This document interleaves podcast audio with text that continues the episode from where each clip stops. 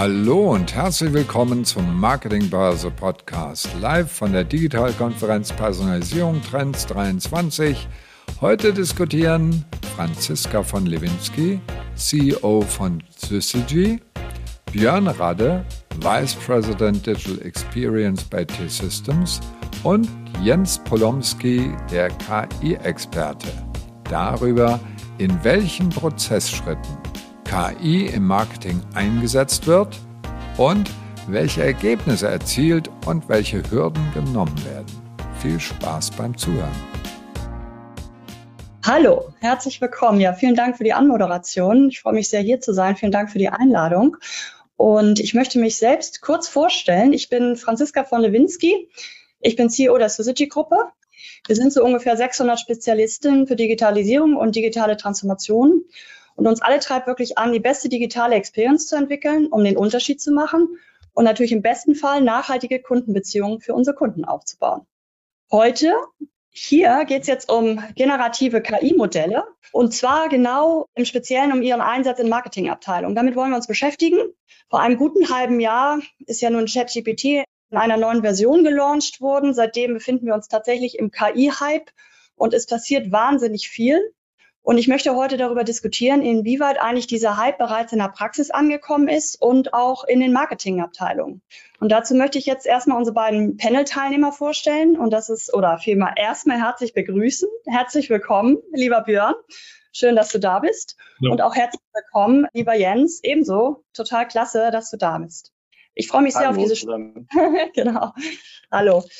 Ich möchte euch kurz vorstellen und freue mich wirklich auf diese Stunde und bin sehr gespannt, was ihr uns an Insights verraten könnt und auch was an Fragen dann gestellt werden. Björn Radke ist Vice President Digital Experience bei der T-Systems. Und bevor Björn bei T-Systems anfing, war er in den unterschiedlichsten Unternehmen von Sabre über Trust International bis hin zum Steigenberger Hotel im Bereich E-Commerce und Digital Marketing tätig. Wir haben hier also heute jemanden, der sich seit Jahren mit E-Commerce und digitalem Marketing beschäftigt und vor allen Dingen auch durch die Chancen oder die neuen Entwicklungen, die sich durch Digitalisierung ergeben. Jens Polonski, du bist ein sehr erfahrener Online-Marketeer, Freelancer und Berater. Und äh, Jens berät Unternehmen in Marketing Automation, Prozessen und den Einsatz von Tools. Und äh, Jens hat zum Beispiel gerade heute bei LinkedIn gepostet, wie die KI-Textfunktion bei Google Docs funktioniert. Also er bildet auch aus und klärt auch auf, was da gerade so passiert. Und ich kann jedem wirklich empfehlen, auch den Newsletter von Jens zu abonnieren. Sehr relevant und sehr schön zu lesen. Was ich ganz spannend fand, dass ihr beide laut eigener Aussage besessen seid. der eine von E-Commerce und der andere von Tools. Das heißt, wir haben hier heute zwei Panel-Teilnehmer, die besessen sind. Das kann also nur spannend werden.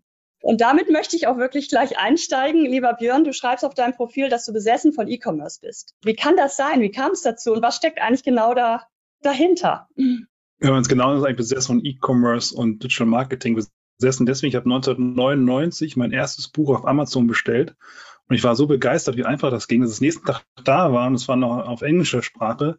Seitdem bin ich einfach besessen davon und möchte alles wissen über E-Commerce, digitales Marketing, mich ständig weiterbilden, alles ausprobieren. Ja, so kam es dazu, warum ich besessen bin. Müssen unsere Zuhörer, Zuhörerinnen noch etwas von dir wissen, jetzt in diesem beruflichen Kontext? Gibt es da noch etwas, was dir wichtig ist? Was vielleicht noch dazugehört, also seit knapp ein Jahr oder eineinhalb Jahren bin ich auch verantwortlich für das Innovation Center Beta Systems mag man sich ein bisschen wundern, warum Digital Experience und Innovation Center, weil wir unser Innovation Center auch virtualisiert haben. Also wir haben quasi unser eigenes kleines Metaverse gebaut, ähm, wo wir Kunden einladen und wir Workshops durchführen. Das gehört auch noch mit zum Aufgabengebiet. Und das Schöne ist, das Innovation Center hat immer die neueste Innovation. Das heißt, ich sehe, was kommt und überlege mir dann immer, wie kann ich das auch fürs Marketing nutzen. Das ist das Schöne an meinem Job. Jens, du schreibst wiederum, dass der Satz crazy about tools sehr passend für dich ist. Wie kann das sein? Warum?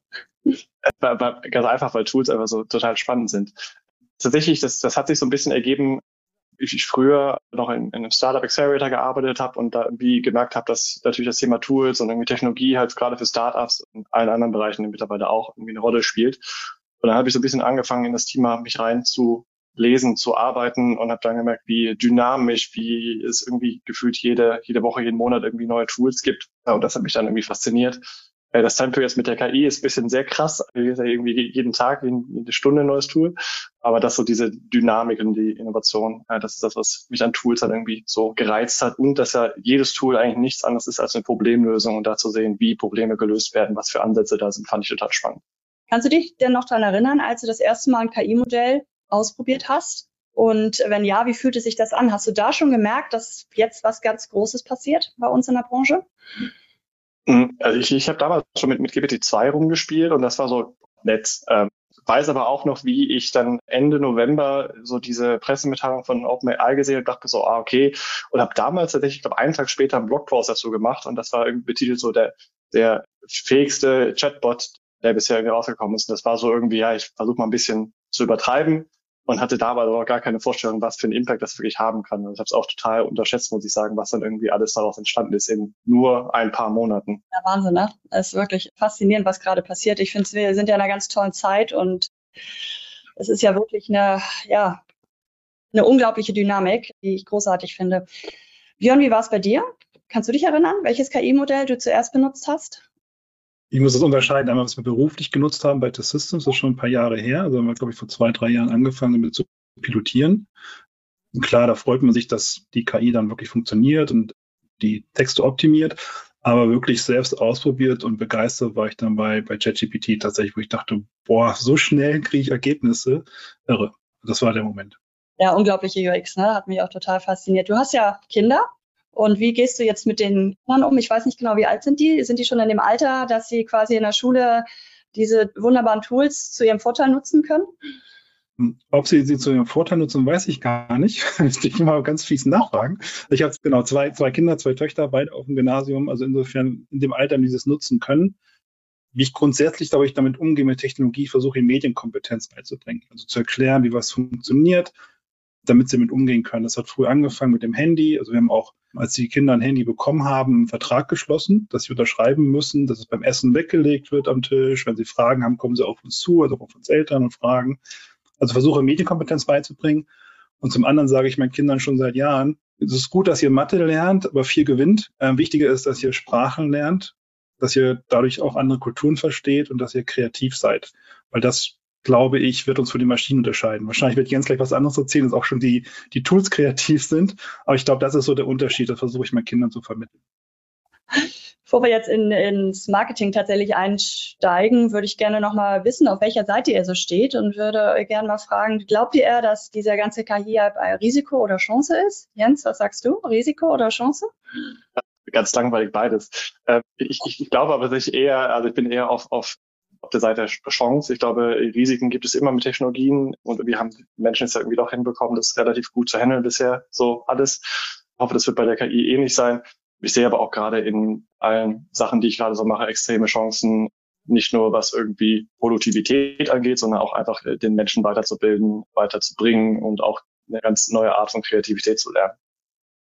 Und äh, Björn, was sagst du, Revolution oder nur ein Hype?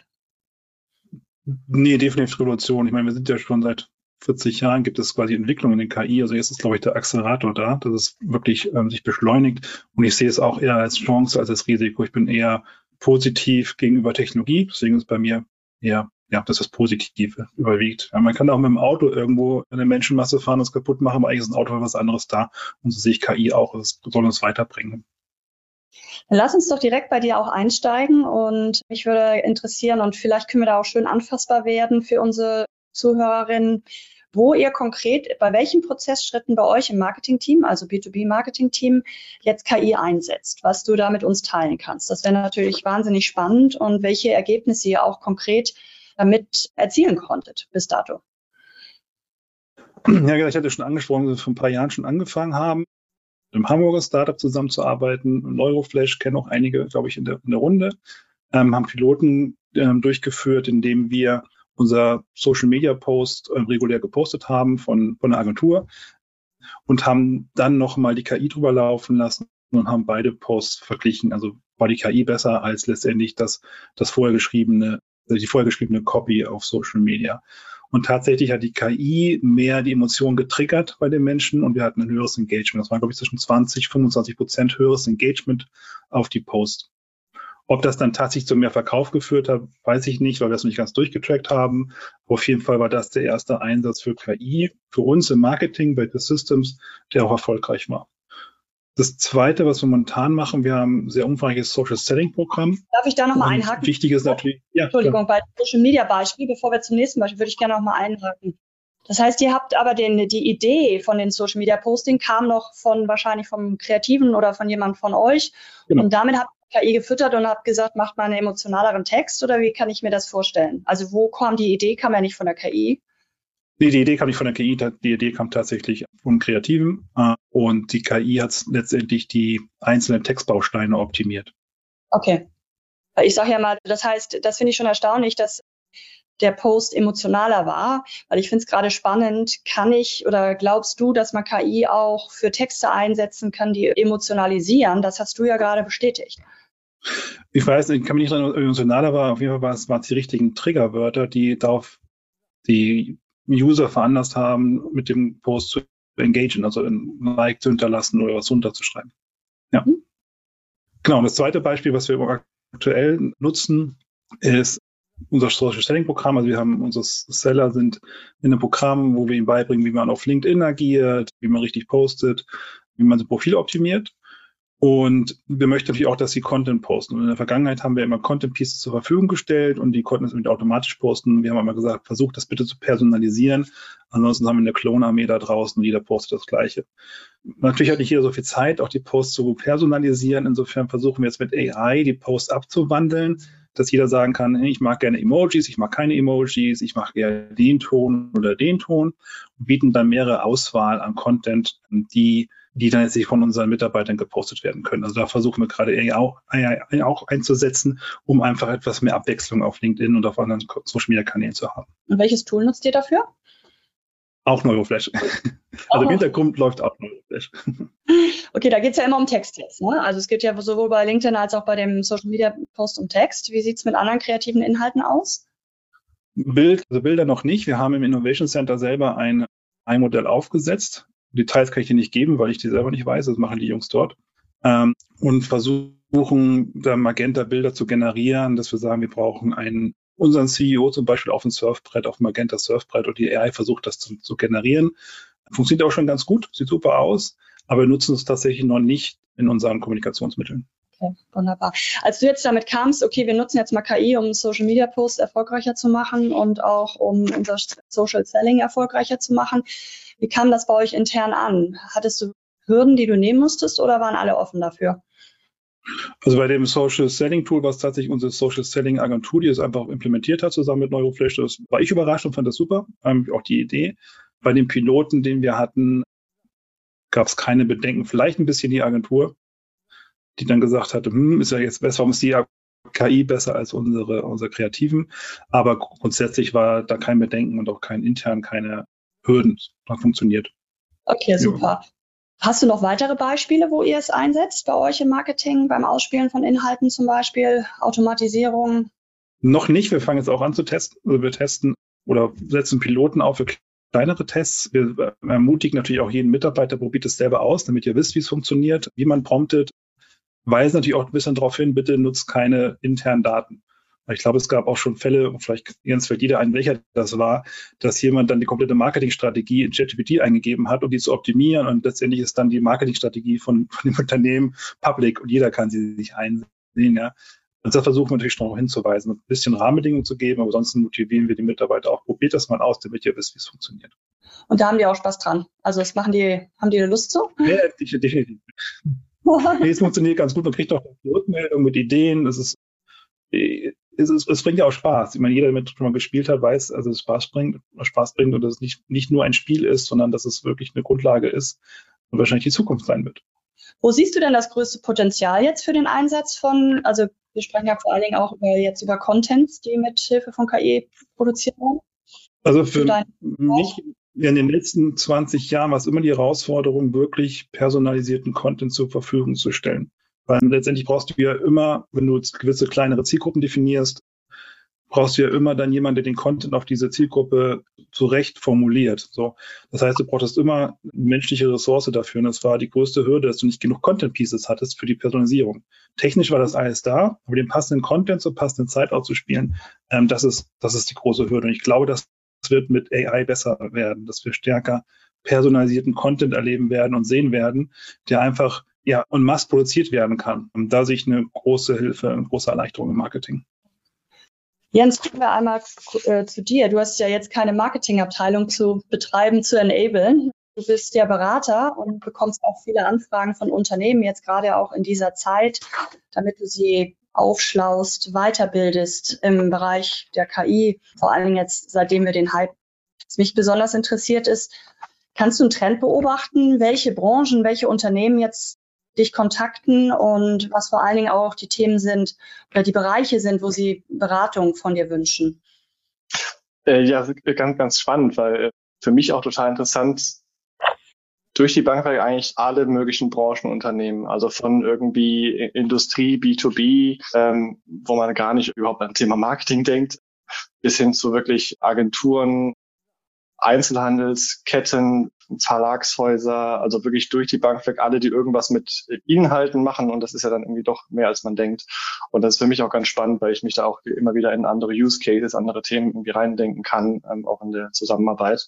Aber durch die Bank weg. Und das finde ich spannend und gleichzeitig auch sehr, sehr cool, die Entwicklung zu sehen, dass es nicht nur so die typischen Marketingbuden sind, dass man sagt, okay, die müssen eh das machen, weil sie sich irgendwie immer neu erfinden, sondern irgendwie alle jetzt gerade da ähm, ja eine Übersicht brauchen. Das ist tatsächlich auch das, wo am meisten gerade von meiner Seite aus unterstützt wird, so ein bisschen dieses Ding greifbar zu machen. Weil ihr kennt das selber, ihr macht irgendwie LinkedIn, Twitter oder sonst was auf und habt erstmal die, das Gefühl, ihr habt drei Monate Innovation verpasst.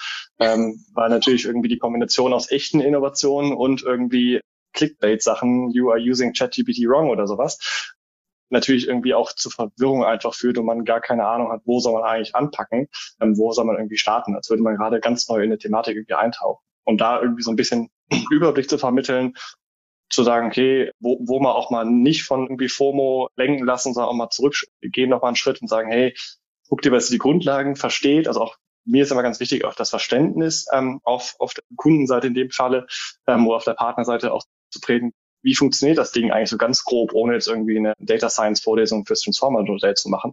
Aber so die Grundlage finde ich gerade enorm wichtig, weil das ja auch vieles ja für die für die Zukunft irgendwie so mitgibt, wenn man ungefähr weiß, was man da eigentlich gerade bedient. Absolut. Sag noch mal ein bisschen konkreter, was genau angefragt wird bei dir. Wollen die dann Workshops, wo du diese Tools erklärst, oder geht es darum, ganz konkret Prozesse dir, Prozessketten dir anzuschauen? Magst du uns da noch ein bisschen Einblick geben?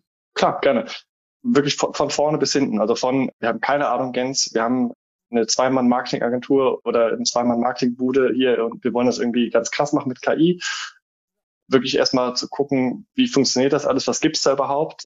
Meistens dann erstmal sehr erschlagend das Gefühl, bis dann hin halt auch dann wirklich weiter, dass man dann auch gemeinsam sich an den Prozessen so ein bisschen orientiert und so schaut, okay, wie kriegt man wirklich dann diese, diese Rumspielerei, was dann irgendwie am Anfang natürlich sehr viel ist, wirklich konkret ins Doing umgesetzt, wirklich, dass man da einen Mehrwert rauszieht und nicht einfach nur sagt, ich mache das hier mit ChatGPT. Bis ich den Prompt aber geschrieben habe, hätte ich das auch selber geschrieben.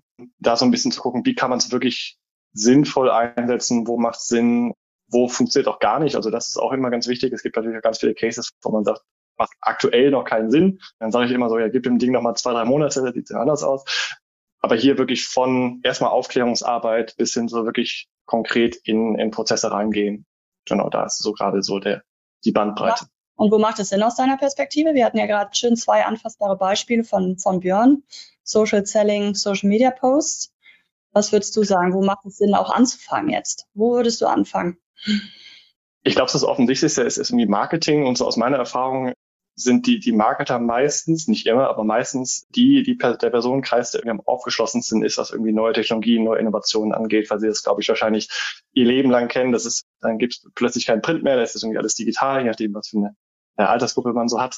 Ähm, und ich, ich glaube, da hat man ganz, ganz viele Use Cases von wirklich so, wie Björn schon sagte, Social Media. Aber wenn man mal runterbricht, wie viel man am Tag eigentlich mit Content macht, das kann irgendwie wirklich von, von Produktbeschreibung, natürlich immer da mit dem Data-Part nochmal beachten, von, von Texten, die man irgendwie veröffentlicht, zusammenfasst, auseinanderclustert, für Social Media aufbereitet, bis hin zu E-Mail-Vorlagen, E-Mail-Strecken, Social-Media-Postings. Es kann, gibt da so viele Einzelbereiche im Marketing, was ja irgendwie was mit Content hat, bis hin zu so Orga-Themen, weiß ich, Tagesworkshops oder sowas planen, wo man sagt, okay, hier ist das Raster, teilen wir das mal irgendwie in Stunden ein und so weiter. Also hier ganz, ganz viele Möglichkeiten. Ich glaube, das finde ich am spannendsten, wenn man so langsam realisiert, wie viel Touchpoints man eigentlich mit Verarbeitung von Inhalten eigentlich jeden Tag hat, bewusst und unbewusst und wo man dann irgendwie das einsetzen kann. Ich glaube, das ist so ein Herantasten an Technologie wie ChatGPT mit einzelnen Use Cases und dann wird das irgendwann so wie eine Google-Suche.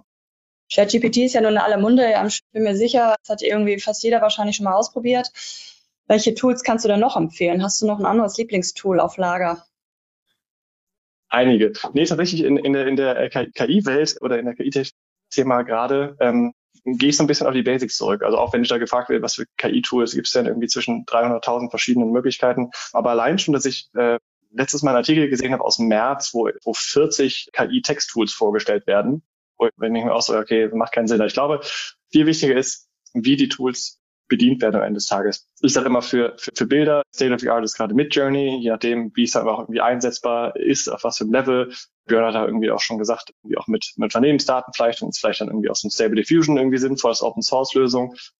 Aber ich glaube, wenn man sich auf ein Bild-KI-Tool mit Journey Stable Diffusion einigt und ein KI-Text-Tool, mit dem man gut arbeiten kann, weil das ist meiner Meinung nach am Ende des Tages das, was den Unterschied macht. Wenn man sich in ChatGPT wohlfühlt, dann ist das wie für mich das Allround-Tool ich brauche gar nicht irgendwie sowas wie, wie, wie Neuroflash und Jasper, die alle gut sind und ihre Daseinsberechtigung haben. Aber es kommt, glaube ich, darauf an, wie man da arbeitet. Deswegen, um die Frage kurz zu beantworten, mit Journey und ChatGPT bei mir ganz langweilig. Hast du ein Projekt, was du mit uns teilen kannst, wo du auch schon konkrete Ergebnisse erzielen konntest mit? Zum Beispiel? Also ich, ich habe ein paar Spielprojekte, gerade weil ich ja irgendwie als, als SEO auch irgendwie damals angefangen habe, vor 15 Jahren, teste ich natürlich da auch sehr viel rum aber jetzt nichts, was ich irgendwie, wo ich sage, da, da habe ich schon einen schönen Use Case oder eine Case Study, die schon belastbar ist und will ich auch noch gar nicht teilen. Aber ich, ich glaube, was, was ich an Projekten und an Fortschritt auch sehe, ist wirklich diese Kleinstarbeit, also wirklich die Integration von, von den Tools in Prozesse. Hat meiner Meinung nach oft einen viel größeren Impact als wie ein Projekt um, um KI, wo man sagt, KI ist alles oder nichts, sondern wirklich dann diese Integration als Tool in Prozesse. Und was passiert jetzt, wenn wir anfangen, jetzt KI in die Prozesskette im Marketing einzubauen? Was glaubt ihr, werden wir dadurch produktiver? Also McKinsey hat jetzt gerade wieder eine Zahl genannt, die sagen 25 Prozent Verbesserung der Produktivität durch den Einsatz von Copilot, also im Coding. Oder werden wir emotionaler, wie du gerade sagtest, Björn? Was passiert durch den, was ist der Effekt, wenn wir jetzt anfangen, KI einzusetzen? Wie schätzt ihr das ein? Ich, ja, so, ja, ich glaube, ich würde die Studie unterstützen. Ich würde es unterstützen. Ja, ich glaube schon, dass wir produktiver werden, weil KI viele Aufgaben übernehmen wird, die ähm, einfach nur Zeit fressen, wo man als Mensch sagt, ja, okay, ich muss es jetzt machen, ich muss die Tabelle ausfüllen, aber eigentlich könnte ich ja was anderes in der Zeit machen. Ich glaube, diese immer wiederkehrenden Aufgaben, die wir haben, die könnte vielleicht die AI übernehmen. Wir haben dann Zeit für andere Dinge, mhm. die wieder uns Menschen erfordern. Könnte ich mir gut vorstellen.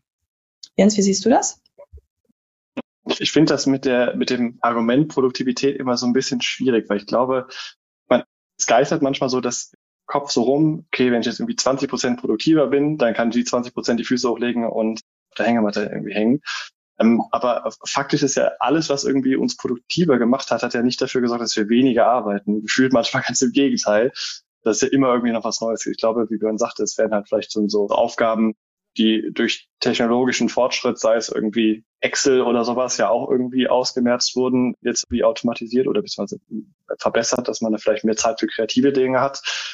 Und ich hoffe, dass, oder meine, meine Hoffnung ist so ein bisschen, dass das Menschliche so ein bisschen mehr Wert gewinnt, mal wieder. Mal gucken. Also das heißt konkret, wie meinst du das? Hm, naja, dass das, das vielleicht auch der, der Kontakt zu Menschen aus, von Menschen generierte Inhalte nochmal eine andere Wertigkeit erlangen, wenn es denn notwendig ist. Also ich glaube, es ist schwierig. Also Kumpel von mir hat damals Beispiel gebracht, vielleicht trifft man sich dann einfach viel mehr gerne nochmal persönlich, als einfach nur irgendwie kurz ein Meeting zu machen. Und das wird irgendwie mit der ja alles irgendwie ersetzenden KI-Technologie bis hin zu KI-Avataren, KI-Stimmen und so weiter.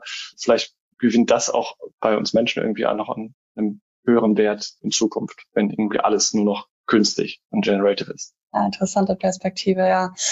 Wie handhabt ihr es mit der Qualität auch, Björn, wenn ihr das jetzt einsetzt? Lasst ihr immer noch mal jemand drüber schauen, was da jetzt an Texten rausgekommen ist? Also jetzt zum Beispiel jetzt in eurem Social Selling, klar, das setzt ja jemand ab, aber gibt es da eine besondere Qualitätssicherung nochmal oder habt ihr das komplett an die KI abgegeben? Nein, also den, den Piloten hatten wir auch dann nochmal Qualitätssicherung, ob das wirklich auch sinnvoll ist, was da rausgekommen ist.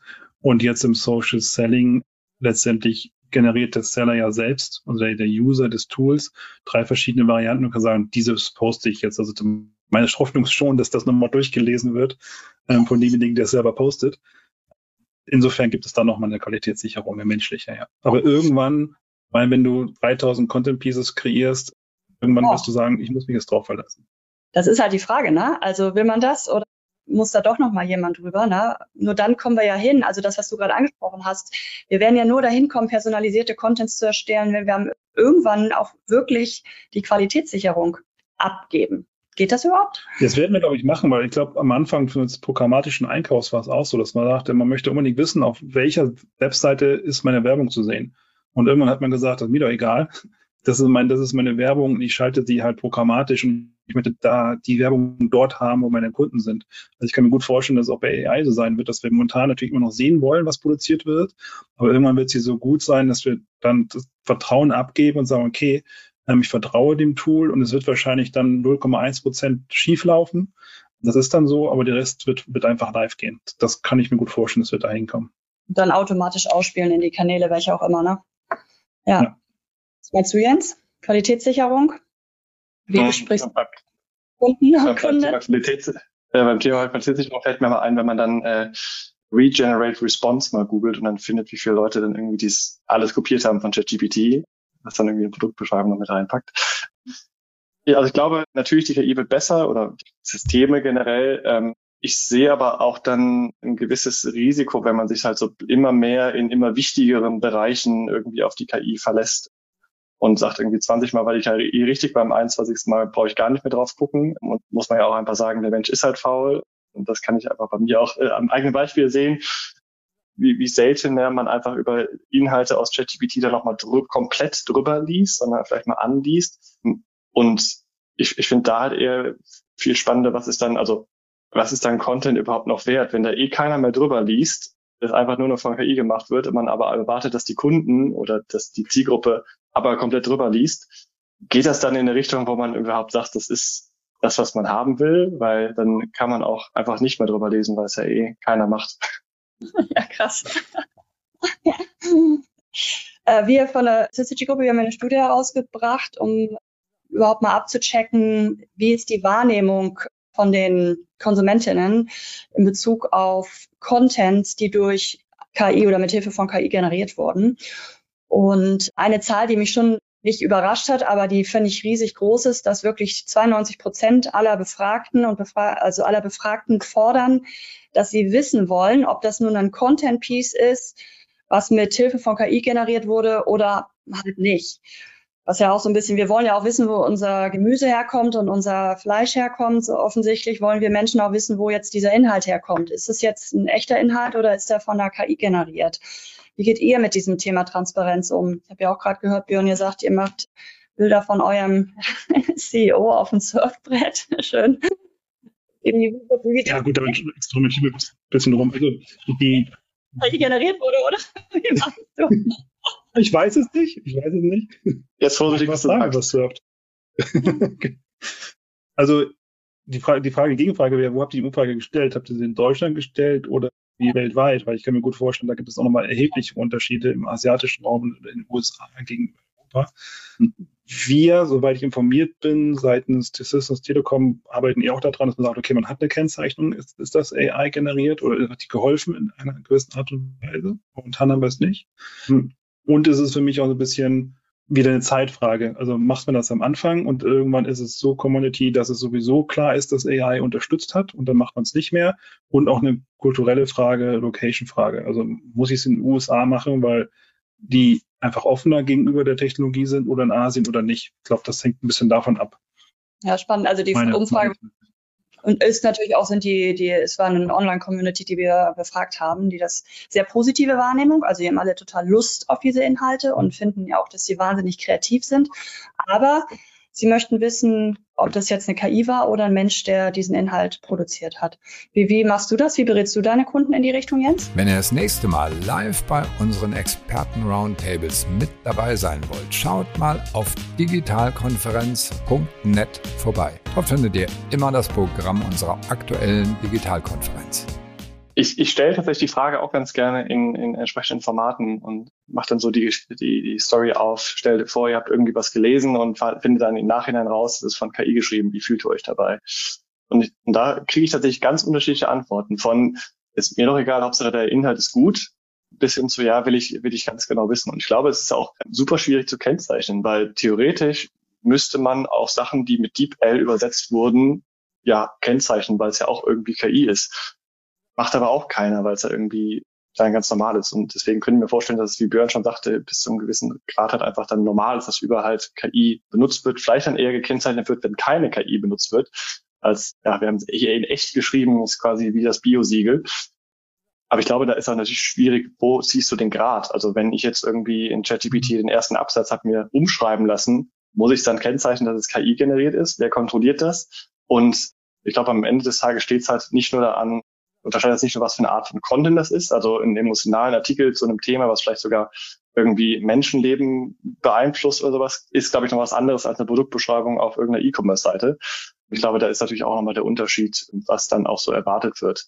Aber ich glaube, es ist ein super schwieriges Thema, das auch irgendwie zu kennzeichnen und als Marke natürlich auch schwierig, weil gerade aktuell ja irgendwie das Gefühl, so in der, sag ich mal, breiten Masse, was KI-Content angeht, ja eher so ein bisschen negativ, eher ein bisschen minderwertiger ist. Und dementsprechend würde man ja als Marke, wenn das konsumiert oder kommuniziert, ja auch irgendwie Gefahr laufen, dass man sagt, ja, wir haben jetzt irgendwie hier mit einem Roboter das geschrieben und das ja auch vielleicht bei der Zielgruppe als minderwertig angesehen wird, obwohl die Inhalte eigentlich gut sind. Und ich glaube, deswegen ist es schwierig, da irgendwie eine gute Richtlinie gerade jetzt zu finden.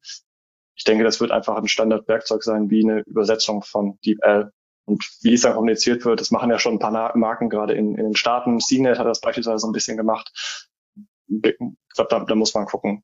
Ich glaube, da ist schwierig, aktuell schon eine Entscheidung zu treffen. Ich habe das auch für, bei einigen Medienmarken jetzt beobachtet, dass sie explizit sagen, dieser Artikel wurde mit einem Roboter geschrieben. Wir probieren das gerade aus. Fand ich ganz spannend, was das bei mir machte. Ich habe ihn nämlich dann nochmal gelesen, um zu gucken, wie finde ich denn den Artikel, weil er gelabelt war als einer von der KI geschriebenen Artikel. weiß nicht, habt ihr sowas auch beobachtet? Ich fand das ganz spannend, dass das für mich so einen Effekt hatte, eher nochmal zu lesen, als diesen Artikel, okay, der ist ja minderwertig abzu, abzuschreiben. Ich habe es noch nicht gesehen wie gesagt, ich selber wäre, mir wäre es, wie ganz gesagt, mir wäre es eher, ich wäre jetzt der Gruppe mir egal, ob es der Inhalt bietet mir die Mehrwert. Ob es dann KI war oder ein Redakteur, wichtig ist der Inhalt. Sehe seh, seh ich ähnlich. Also ich hatte den Fall auch noch nicht, aber ich fand ganz spannend, dass du den Sache, die Sache dann nochmal gelesen hast. War das, war das dann, weil du kontrollieren wolltest, ob der Inhalt wirklich gut ist? Weil es scheint ja so, als hättest du es ja am Anfang dann beim ersten Lesen nicht gemerkt, dass es von der KI ist. Ja, genau, ich habe es nicht gemerkt und dann habe ich, äh, hab ich gesehen, dass, also, dass das gelabelt war und dann dachte ich mir, hm, dann habe ich es nochmal gelesen. das fand ich total spannend zu beobachten, was diese Transparenz mit mir gemacht hat als, als Leserin. Ne? Das fand ich wirklich total interessant. Was ich bei unserer Studie auch ganz spannend fand, dass die tatsächlich glauben, dass, oder viele, ich glaube, es waren jetzt über 60 Prozent, glaubten, dass wir dadurch kreativer werden. Dass wir, wenn wir KI einsetzen, kreativer werden. Jetzt haben wir ja auch schon wieder deinen Social Media Piloten als Beispiel, der offensichtlich gut funktioniert hat. Wie steht ihr denn dazu? Wird das jetzt unsere, also ich sage ja immer, unsere Kreativität ist jetzt keine Grenze mehr gesetzt, weil wir alles im produzieren können, was wir uns ausdenken können. Deswegen glaube ich auch in einen Schub in der Kreativität, aber mehr, weil wir keine Grenzen in der Produktion mehr haben, weil wir ja so viel schneller Dinge produzieren können, als vielleicht vor diesem Hype, bevor wir mit diesen ganzen Modellen angefangen haben auszuprobieren. Was sagt ihr?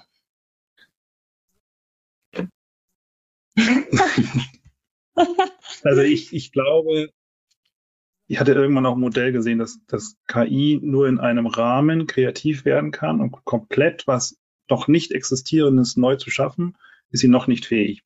Auf der anderen Seite ist es bei Menschen ja auch so. Meistens haben sie einen Rahmen und kriegen externe Impulse, um dann daraufhin kreativ zu werden. Ich glaube, wofür die KI hilft, ist, sie ist mein Counterpart, um kreativ zu sein. Also meistens trifft man sich ja zu einem Brainstorming und dann kriegt man eine Idee von jemand anderen, baut darauf wieder seine Idee auf und schafft dadurch Kreativität. Und jetzt habe ich ein Tool, mit dem ich dieses Brainstorming machen kann und darauf baue ich meine Kreativität auf. Also ich glaube, es hilft mir in der Kreativität, um Impulse zu bekommen. Aber wenn ich ein total unkreativer Mensch bin, weiß ich nicht, ob die KI dann hilft. Ich glaube, eine gewisse Kreativität muss auch in einen selbst stecken. Nutzt du das selber persönlich auch? Cool. Ich nutze es tatsächlich wenn ich eine Idee habe, auch für einen LinkedIn-Post zu sagen, hey, ich habe eine Idee, ich würde gerne was drüber schreiben.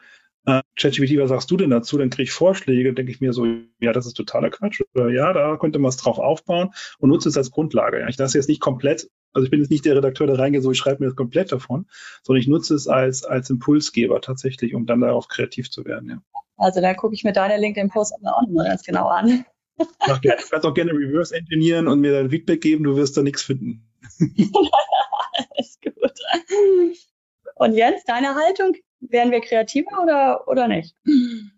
Ich, ich finde ja die Frage, die sich da immer anschließt, so was ist eigentlich Kreativität, die ja irgendwie jetzt irgendwie bei solchen Themen wieder neu aufgemacht wird. Und ich glaube, ähm, also ich bin, ich bin eigentlich ziemlich fest der Meinung, dass, dass wir eigentlich nichts Neues schaffen, sondern uns irgendwie auch viel von außen einfach inspirieren lassen und da auch nur in unserem Rahmen von Inspiration irgendwie arbeiten. Und das tut ja in gewissem Grade die KI ja irgendwie auch aus trainierten Sachen. Wir haben ja auch so ein Menschenleben, wo wir uns quasi antrainieren und da Sachen daraus ziehen. Ich glaube, die, also ich, ich sehe es ähnlich wie Björn als sehr mächtigen Sparringspartner oder die Sparringsding so, zur Unterstützung von Kreativprozessen in sehr vielen Bereichen, nicht nur so Bild, sondern auch einfach alles, was irgendwie mit Content oder Ideengebung zu tun hat.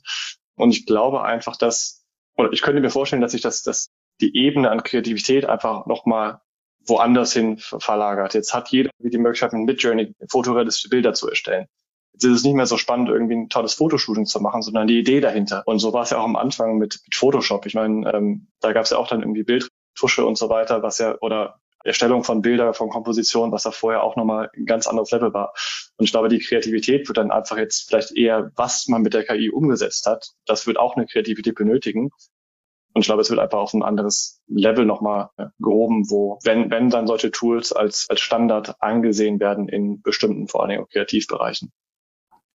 Lass uns noch ein bisschen über Personalisierung des Marketings sprechen. Da sehen wir ja alle eine große Chance drin, dass wir jetzt dadurch hinkommen, ja, ich jetzt wahrscheinlich nicht eins zu eins Dialog, aber wir können sehr viel persönlicher sein und dadurch natürlich auch sehr viel relevanter werden für unsere Zielgruppen. Wie können wir da hinkommen? Wie könnten da die Prozessschritte aussehen? Jens, du guckst dir ja auch mal ganz genau an, ne? welches Tool kann ich für welchen Prozessschritt nutzen. Kannst du eine Idee mit uns teilen, wie wir jetzt tatsächlich unsere Kampagnen, Newsletter noch personalisierter gestalten können? Welche Tools würdest du vorschlagen? Ich, ich glaube vor allen Dingen gar nicht so tool-spezifisch, sondern einfach technologiespezifisch. Also ich glaube, man hatte jetzt die Möglichkeit durch Bild, Text, KIs etc. ja entsprechende Modelle auch selber zu bauen, beziehungsweise selber irgendwie Chatbots auf bestehenden Inhalten schon mit No-Code-Lösungen zu bauen. Und am Ende des Tages ist glaube ich, für, für mich einfach nur, welche, welche Silos schmeißt man irgendwie zusammen und wie tief geht man da rein? Weil jetzt irgendwie was, was selber zu bauen mit vorhandenen Technologien. Welche Silos meinst du? Welche die Silos willst du, würdest du zusammenschmeißen? Naja, naja du, du hast ja irgendwie allein schon mit, mit ChatGPT hast du dann irgendwie den, den Textbereich, hast du irgendwie losgelöst in den in Midjourney den Bildbereich. Das heißt, du hast ja schon irgendwie, was die generative KI angeht, ganz, ganz viele Silos. 11 Labs für Sound und so weiter und so fort, Runway für Video. Und ich glaube, wenn man dann schafft, die Technologie, die da ist, jetzt nicht auf Toolbasis, sondern auf Technologiebasis, APIs von entsprechenden Anbietern, von 11 Labs, von, von OpenAI etc., das zusammenzuführen, äh, dann ist es ja quasi was, wo, wo wahrscheinlich viele, was das Thema Personalisierung angeht, ja eigentlich schon wissen, wie sie es machen wollen. Und wahrscheinlich diese Idee der Personalisierung ist ja nichts Neues. Also jedem so anzusprechen mit dem Kontext, den man irgendwie in der Datenbank hat, ist ja eigentlich, eigentlich nur eine Technologiefrage. Also wenn du jetzt die Möglichkeit hast, mit allen äh, Technologieintegrationen eine KI zu haben, die das vernünftiger zusammenbringt, dann ist es ja eigentlich eher eine Technologiefrage. Und ich glaube, da, da wird es wahrscheinlich Tools geben, die das komplett abdecken. Und ich glaube, das sieht man ja schon mit, mit, mit Tools wie, wie Chatbase, dass man mit No-Code-Lösungen schon irgendwie eigene, eigene KI-Chatbots bauen kann auf Grundlage von, von externen Datenquellen. Aber ich glaube, es ist halt am Endeffekt ein Skalierungsding. Wie, wie werden jetzt welche Technologien zusammengeschmissen, von welchen Abteilung und dann, ja, wie, wie schafft man die schönsten Use Cases raus? Okay, was meinst du, Björn? Ich habe hier auch gleich eine noch eine Frage, die ich gleich nochmal loswerde. Okay, also für, für mich ist auch ein bisschen die Frage, Personalisierung heißt aber, ich brauche ja auch Daten, um personalisieren zu können. Wenn ich über Franziska nichts weiß, dann kann ich noch die schönste AI haben, ich kann hier nichts ausspielen. Also ich muss ja erstmal einen gewissen Datentopf sammeln, was wir in der Datenbank bringen, um dann ihr zur richtigen oder dir zur richtigen Zeit am richtigen Ort die richtige Information zu geben. Das, dieses Problem wird die AI nicht lösen können, glaube ich. Die AI wird lösen können, dass sie dich richtig anspricht. Aber die kann nicht nur richtig ansprechen, wenn sie Daten hat, um da was rauszulernen. Und das ist, glaube ich, noch die Herausforderung, die wir haben. Und wie geht ihr daran, an das Thema euch? Sehr restriktiv. Ähm, genau, weil also ja gerade im B2B-Marketing ist es ja viel schwieriger, als wenn wir jetzt B2C denken. Da haben wir ja, finde ich, schon andere Möglichkeiten. Deswegen finde ich es natürlich spannend, wie ihr gerade auch im B2B-Marketing an dieses Thema rangeht. Also meinen natürlich über Account-Based Marketing, dass wir wissen, welche Unternehmen wir ansprechen wollen und versuchen, das dementsprechend dann das Unternehmen eher zu personalisieren, die Herausforderungen das Unternehmen hat. Und wenn wir natürlich Kundendaten haben, die nutzen dürfen, weil wir sind sehr restriktiv, was das angeht, dann kann man natürlich auch versuchen, wieder den Rückschluss zu ziehen, wie das Mitarbeiter aus dem Unternehmen, also versuchen wir auch ähm, für die Ebene, die sich befindet, ist er Line of Business, ist er C-Level, ist, ist er quasi jemand, der es umsetzt, dementsprechend die Informationen bereitzustellen. Also ein, ein CIO hat eine andere Pain Points als der Line of Business Manager. Das könnte man versuchen zu personalisieren, wenn wir die Daten haben. Hast du da einen Tipp, Jens? Nein, ich würde, ich würde mal behaupten, dass ST-Systems da äh, entsprechend te technologisch schon gut aufgestellt sein müsste. Ich glaube, was Björn aber so quasi auch aufgerissen hat, ist natürlich das ganze Thema Datenschutz, was natürlich auch dann jetzt eine, eine Rolle spielt. Ich meine, die Entwicklung in den letzten Jahren ist nicht gerade äh, in die Richtung hier Unternehmen, ich habe immer mehr Daten, sondern eher in eine andere Richtung. Und da ist halt die Frage, wird das irgendwann Richtung Predictive, dass man irgendwie, wie Björn gerade sagte, irgendwie schätzt immer besser mit entsprechenden Modellen, was die Franziska, weil man irgendwie einen Datenpunkt hat, irgendwie vielleicht gut findet. Ähm, ich glaube, da, das wird eher spannend. Ich glaube, Daten ist eher genau. die Silos zusammenbringen, aber auch die Daten dann irgendwie weiterhin zu bekommen, die relevant sind. Wahrscheinlich eine Herausforderung. Genau jetzt ja mal in die Frage rein. Die Frage heißt, muss man nicht bei Prüfungs- und Expertenantworten eigentlich persönliche Aussagen und Bewertungen hören, lesen? Mir fehlt da gerade ein bisschen der Kontext. Ich weiß nicht, Jens und Björn, ob ihr die Frage beantworten könnt ohne den Kontext. Ansonsten würde ich den Teilnehmer oder die Teilnehmerin nochmal bitten, Kontext dazu zu geben zu dieser Frage. Könnt ihr die einordnen? Mir fehlt der Kontext. Hm. Also muss man nicht bei und Expertenantworten eigentlich persönliche Aussagen und Bewertungen hören, lesen? Fragezeichen. Bisschen Kontext wäre, glaube ich, gut.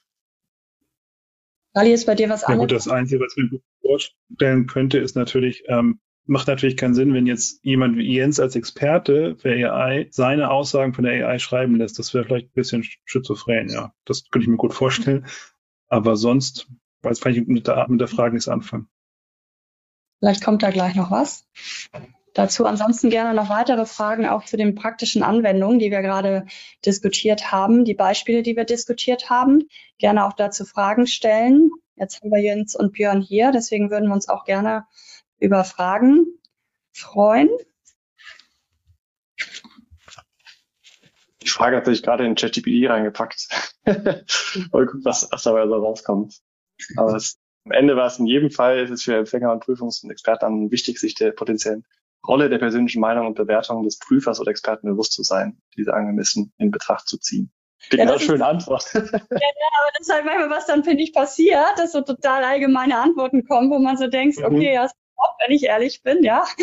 Das finde ich halt dann auch oftmals der Fall, wo man dann, finde ich, auch mal wieder sieht, wie gut eigentlich das Briefing sein muss damit man auch gute Inhalte aus einer KI rausbekommt. Also geht mir das jedenfalls. Wenn ich kein gutes Briefing reingebe, bekomme ich auch nicht das, was ich möchte. Aber wenn ich ein klares Briefing reinbekomme und auch schon Ideen und Insights und das, was ich drin haben möchte, dann wird die Qualität viel besser. Das ist ja dann auch wieder wie im echten Leben.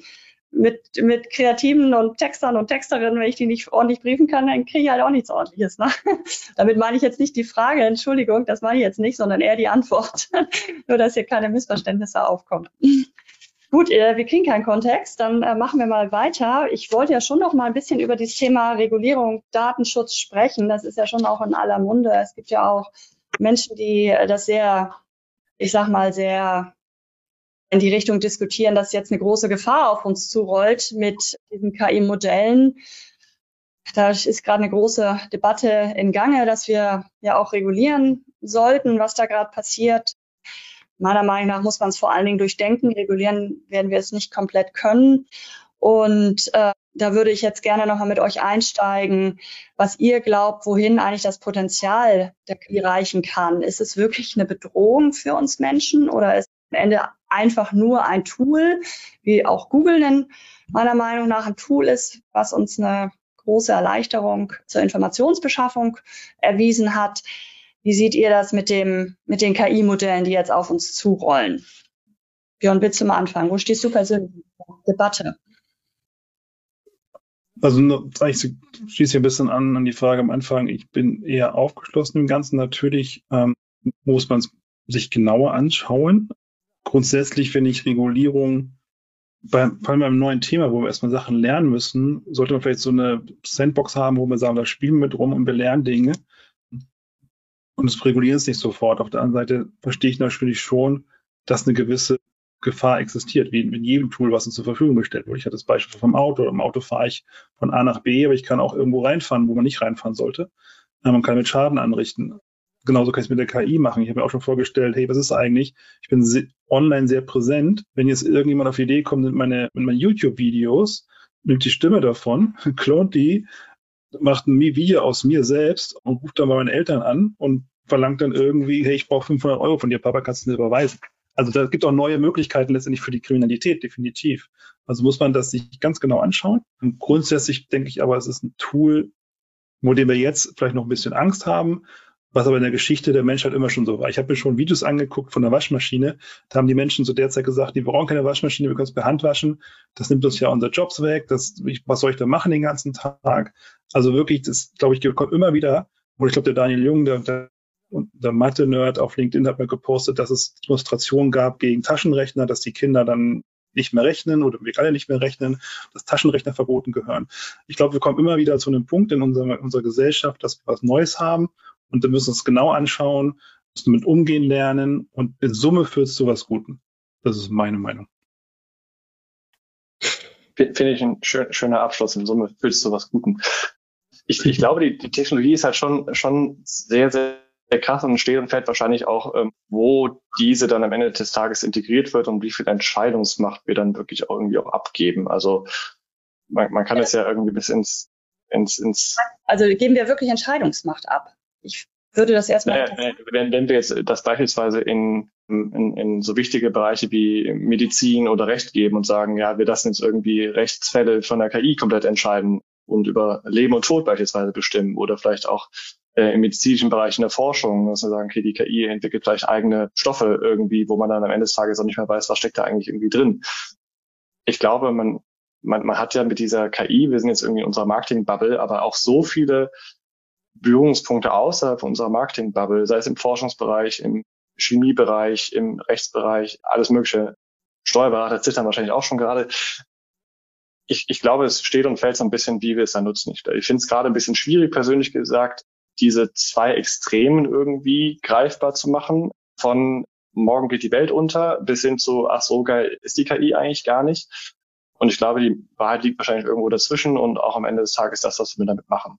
Ich glaube, also würde mich jetzt nicht in der Lage sehen, über den Bedarf oder den Verbot von Regulierungen zu sprechen. Ich sehe das als extreme Herausforderung bei so einer schnell, extrem schnellen Technologie im Vergleich zu einem relativ langsamen politischen Apparat. Ich glaube, das ist halt auch nochmal eine Herausforderung.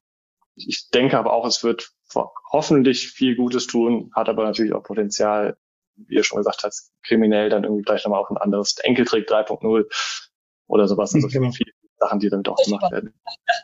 Ja, Wahnsinn, echt. Hier kommt jetzt nochmal der Kontext, Kontext zu der Frage. Also der Kontext war, netterweise, vielen Dank, äh, wurde der jetzt nochmal geschickt. Als Leser möchte man von Experten, zum Beispiel Gesundheitswesen und so weiter, selbstverständlich eine profunde, belastbare Aussage haben. Das war der Kontext. Also nochmal die Frage dazu, muss man nicht bei Prüfungs- und Expertenantworten eigentlich persönliche Aussagen und Bewertungen hören lassen? Da sind wir so ein bisschen ja bei der, meiner Meinung nach, bei der Kennzeichnung. Ist das jetzt ein Experte gewesen oder? Ja, das, das, das, was Sie jetzt gesagt hat, für Bereiche wie, wie Health-Bereich, ich möchte schon noch die Meinung vom Arzt haben und nicht nur von der KI oder ich möchte, dass meine wenn ich eine Versicherung abschließe, nicht die KI entscheidet, kriegt die Versicherung ja oder nein, sondern auch nochmal ein Mensch drüber guckt, also der Experte drüber guckt, können gut vorstellen, dass es in die Richtung geht. Also eine KI sollte unterstützen, aber man sollte immer die Chance haben, dass dann Mensch drüber guckt oder man zumindest sich an einen Menschen wenden kann und sagen, hey, ich hätte da gerne mal deine Meinung dazu als Experte. Ich glaube ja gerade im Medizinbereich haben wir da riesen Chancen, äh, viel schneller zu Diagnosen zu kommen, wenn wir diese Tools einsetzen. Ne? Also ich sehe dann, sehe da ein Riesenpotenzial, was uns tatsächlich in den großen Fragen, den schrecklichen Themen wie Krebs und so weiter, extrem nach vorne bringen wird. Also da glaube ich ganz fest dran. Und das, damit würde ich jetzt auch gerne im Grunde, es sei denn, gibt es noch Fragen, sonst in Richtung, dass wir uns nochmal über die Zukunft und eure persönliche Vision unterhalten, wo es so hingeht.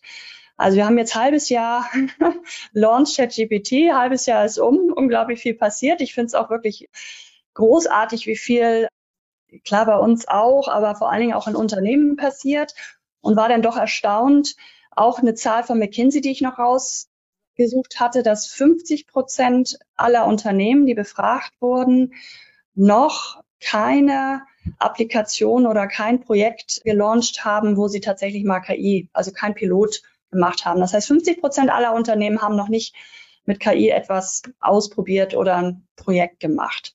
Was ich erstaunlich finde, obwohl wir dann auch auf der anderen Seite, wir haben ja erst sechs Monate.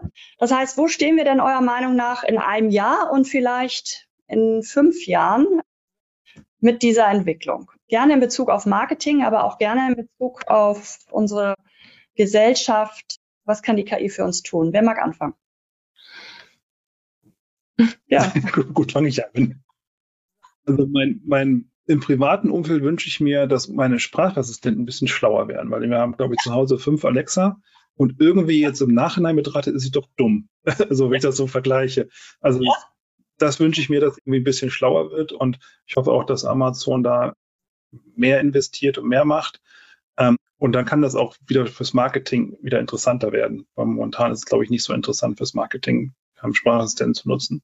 Das ist das eine. Das andere, glaube ich, auch im Sales-Bereich wird KI großen Einfluss haben, dass die KI zuhört, was wollen die Kunden eigentlich und kann dann im Sales ähm, unterstützend wirken oder auch ganze Gespräche zusammenfassen oder vielleicht eine Konation raushören aus der Stimme. Hat der Kunde dort und dort vielleicht eine höhere Emotion gehabt oder nicht? Oder mag er da überhaupt das, was ich ihm anbiete? Und dann gleich auch die E-Mail hinterher schicken. Vielen Dank fürs Gespräch. Ich glaube, da kann KI auch in Zukunft stärker helfen und werden wir wahrscheinlich auch viel mehr sehen, dass da KI zum Einsatz kommt. Und meine persönliche Hoffnung ist, und das weiß ich nicht, ob das in ein Jahr sein wird, wahrscheinlich erst in zehn, dass KI uns so ein paar Krisen rausführt, wie den Klimawandel, dass wir da, dass da vielleicht irgendwas kommt mit irgendwelchen Modellen und wir dann daraus schlauer werden. Das ist so ein bisschen meine persönliche Hoffnung. Riesenthema, ja. ja. Jens, magst du anschließen? Ja, ähm, ich, ich hätte gerne Glaskugel, um das nicht zu sehen. Ich glaube, es ist wenn ich was in den letzten vier, fünf Monaten gelernt habe, für mich persönlich, ist es, dass Dinge kommen werden, die ich mir jetzt noch nicht vorstellen kann. Punkt. Wenn mir vor zwei Jahren jemand gesagt hätte, da kommt so ein Chatbot, da kriegst du irgendwie allen Content raus, hätte ich auch gesagt, ja, guck mal, zwei Jahre, vielleicht irgendwie zehn Jahren, ist nicht so gut mit dem Text und so weiter. Ich glaube, da wird noch vieles kommen, was wir, wo wir jetzt sagen, wo wir danach wahrscheinlich sagen, wenn es da ist, ja, klar, selbstverständlich. Macht total Sinn. Ähm, ich, ich glaube, aus, aus Marketing-Sicht werden viele Sachen halt irgendwie noch mehr automatisiert äh, werden, personalis äh, personalisierter werden. Das hat wir heute ja schon aufgemacht, äh, sei es im Marketing, sei es im Sales. Ähm, und ja, ich, ich bin tatsächlich eigentlich gespannt, wie sich das entwickelt. Also aus vielerlei Hinsicht. Natürlich aus Marketing, aber auch was Content noch wert sein wird, wenn man irgendwie weiß, alles macht die KI, was ist dann irgendwie noch Content wert, in, in welchem Sinne. Ich glaube, es wird viele Sachen optimieren, viel mehr Raum für Kreativität geben und im besten Falle vielleicht sogar, wie ihr gesagt habt, aus irgendwelchen Krisen vielleicht noch herausführen. Aber am Ende des Tages, ich, ich glaube, es werden so viele Sachen kommen, wo wir jetzt sagen, ja, habe ich nicht dran gedacht, als wir jetzt hier gerade zu dritt geredet haben. Und da freue ich mich ein bisschen drauf, aber gleichzeitig auch ein bisschen, bisschen Angst tatsächlich. Total spannend. Ne? Wir haben ja schon viele Hypes erlebt. bin ja auch so ein bisschen äh, skeptisch, was den Metaverse-Hype eingeht, aber da wollen wir jetzt mal nicht einsteigen. Wir sprechen ja eh alle im Moment nur über KI. Metaverse ist ja so ein bisschen ruhiger drum, drumherum geworden. Aber ihr glaubt schon, dass dieser Hype noch anhalten wird oder einem Jahr dann auch schon wieder, redet keiner mehr drüber, ist schon in die Linie übergegangen, alles hat sich normalisiert? Also es wird sich vieles normalisieren, es wird einfach hingenommen, also dass eine KI dahinter steckt und vielleicht merkt man es dann gar nicht mehr, definitiv. Ein Hype hat ja immer Höhe und Höhe und dann geht es zurück, das ist der Sinn des Hypes, aber also KI wird nicht mehr, die wird nicht mehr weggehen, definitiv nicht. Und wir werden, wie Jens gesagt hat, Dinge sehen, die wir uns momentan nicht vorstellen können. Und dann kommt vielleicht ein neuer Hype hinterher oder der Hype wird verlängert. Ähm, das kann ich mir gut vorstellen. Ja, es wird auch vieles in Linie übergehen oder einfach da sein und benutzen es, ohne dass wir wissen, dass KI dahinter steckt. Das ist auch gut möglich. Ich, ich glaube auch, dass, ähm, dass er diese vielfache Innovation oder diese vielfache Forschung auf allen Leveln quasi auch dazu führt, dass vielleicht dann, wie Björn sagte, irgendwie so Halbschübe oder mehrfache Hypes kommen. Wenn ich jetzt mal als konkretes Beispiel überlege, äh, wenn jetzt so Language Models kommen mit einem, hatte ich jetzt mal gelesen, 5 Millionen Token Context Window, was umgerechnet fünfmal die Bibel ist. Das bringt ja alles, was, was damals quasi passiert ist, oder was, was bis dahin entstanden ist, wird ja wieder neu gedacht. Von daher können wir vorstellen, dass ja durch diese mehrfache Innovation oder mehrfache Forschung an ganz, ganz vielen Ecken und Kanten global gesehen, weiß nicht, vielleicht auch dieser Hype gar nicht abflacht natürlich vieles in Normalität umwandelt, aber immer wieder so viele krasse neue Innovationen kommen, dass man irgendwie das Gefühl hat, man ist ständig in irgendwelchen Hype-Zyklen drin. Ja, total spannend. Kali hat sich eingewählt. Das heißt, wir scheinen am Ende unserer Zeit angekommen zu sein. Also vielen, vielen Dank an dich, Jens, und an dich, Björn, für die Insights. Ich habe eine Sache wirklich mitgenommen. Wir haben extrem viel Potenzial, was wir anfangen zu nutzen. Aber wir sind bei weitem noch nicht da, wo wir hin können. Aber was uns die KI nicht löst, ist, dass wir natürlich Daten brauchen und diesen Daten Insights generieren müssen, um am Ende zu der personalisierteren Marketing Strategie oder auch Kommunikation zu kommen. Das finde ich wirklich nochmal sehr, sehr spannend, dass wir immer nach wie vor darüber nachdenken müssen, wo kommen denn unsere Daten her, was machen wir mit den Daten und wie ziehe ich auch die richtigen Informationen aus den Daten, um meine KI füttern zu können. Vielen, vielen Dank für die Insights. Ich ich würde mich freuen, wenn wir so oder so in dieser Runde noch in einem Jahr mal wieder sprechen, um dann zu sehen, wo stehen wir denn und unser Gespräch hier reflektieren. Also hat mir total viel Spaß gemacht. Vielen Dank. Das war der Marketingbörse Podcast mit einem Mitschnitt der Digitalkonferenz Personalisierung Trends 23 aus dem Juni 2023. Es diskutierten Franziska von Lewinsky, CEO von CCG, und Björn Rade, Vice President Digital Experience IT Systems, mit Jens Polomski, dem KI-Experten. Ich bedanke mich fürs Zuhören und gerne das nächste Mal live bei digitalkonferenz.net.